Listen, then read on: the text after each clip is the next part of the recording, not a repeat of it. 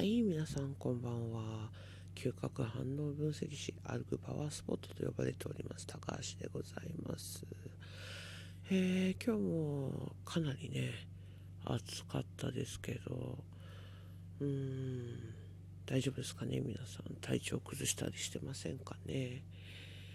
えー、今日はですね、あの、嗅覚反応分析にのっとって、えっ、ー、と、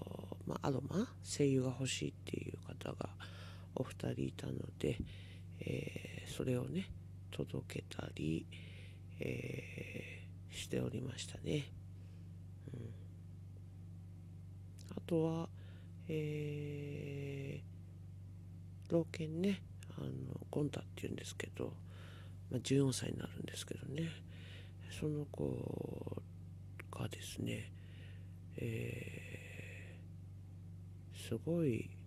元気になりましてですね、えー、うちのもともといたちょっとやんちゃ坊主たちにこう自分から遊びを仕掛けようとしたりとかしててね。なんかまるでこう遊ぶのはこうやって遊ぶんだよって教えてるかのようで、うん、なんだか嬉しくなっちゃいましたね。結構な段差も飛び越えるし走るしって感じでうん。嬉しいですよ、まあ、何よりもねほんと綺麗になったもんでねぎゅーって抱きしめてあげれるのがね何よりも最高ですよ、まあ、ちょっとねやっぱ老犬なのでねまああんまりそういうのまあ昔はねものすごい好きだったと思うんですけどまあね老犬になってくるとやっぱ耳も聞こえなかったりいろいろあってね急に触られたりすると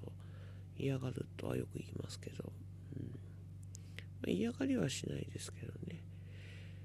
うん、前ほどの反応はないのかなっていう感じはありますけどまあでも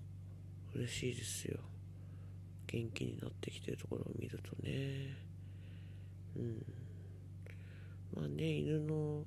年齢ってまあいろいろ言われてるから、実際ね、何歳なんだろう。まあまあ超高齢っていうのはね、わかりますけど、うん。この調子でね、楽しく毎日過ごしてってくれると、高橋も嬉しいなぁなんて思っております。うん。あとは、今日はそんなところですかね。ではでは皆さん、暑い日が続きますが、体に気をつけて、またおやすみなさい。